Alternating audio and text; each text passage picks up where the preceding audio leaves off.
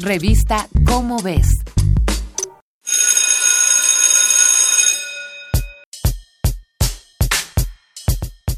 ¿Alguna vez has sentido un nudo en la garganta cuando estás a punto de preguntar algo? Atrévete y vence el miedo a tu propia curiosidad. El miedo a preguntar en clase o bien cuando estás en público te paraliza. Te imaginas las críticas, lo que pensarán los demás y no piensas en el lado positivo, que tus dudas se aclararán y quizá puedes aprender algo nuevo. Por eso, hoy te presentamos el caso de un preguntón que venció el miedo a expresarse y cambió su realidad. Erasto Pemba. Cuando Erasto tenía 13 años, observó un extraño fenómeno. Una mezcla caliente para hacer helados se congelaba más rápido que una fría.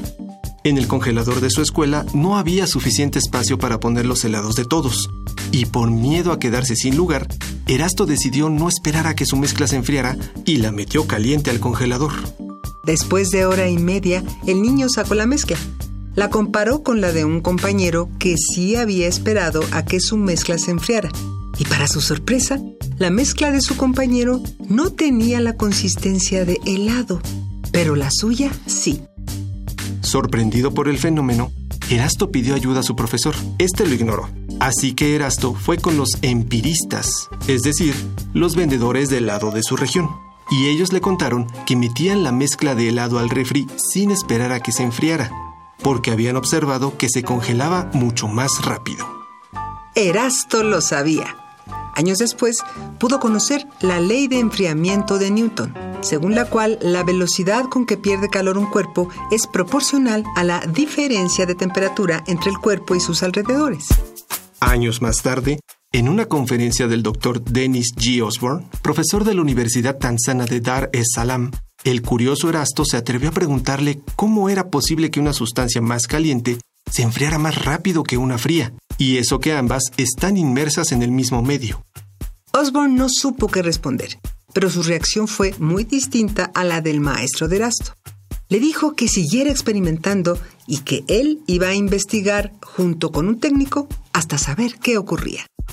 Osborne llevó a cabo experimentos más cuidadosos y concluyó que, en algunas circunstancias, el agua caliente sí puede congelarse antes que el agua fría y que la ley de enfriamiento de Newton es solo una aproximación de validez limitada.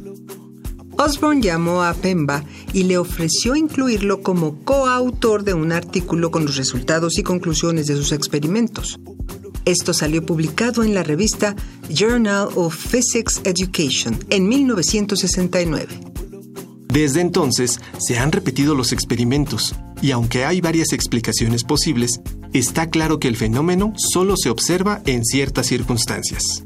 Gracias a que no tuvo miedo a preguntar, por más que la pregunta pareciera tonta, Erasto Pemba hizo una aportación a la ciencia y a la producción de helados. Que no te importe el qué dirán. Arriesgate, expresa tus dudas, cuestiónate todo.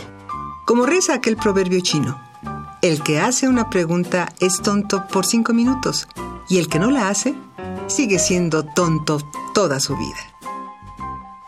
Esta fue una coproducción de Radio UNAM y la Dirección General de Divulgación de la Ciencia de la UNAM, basada en el artículo Curiosos y Preguntones, de Ángel Martínez García.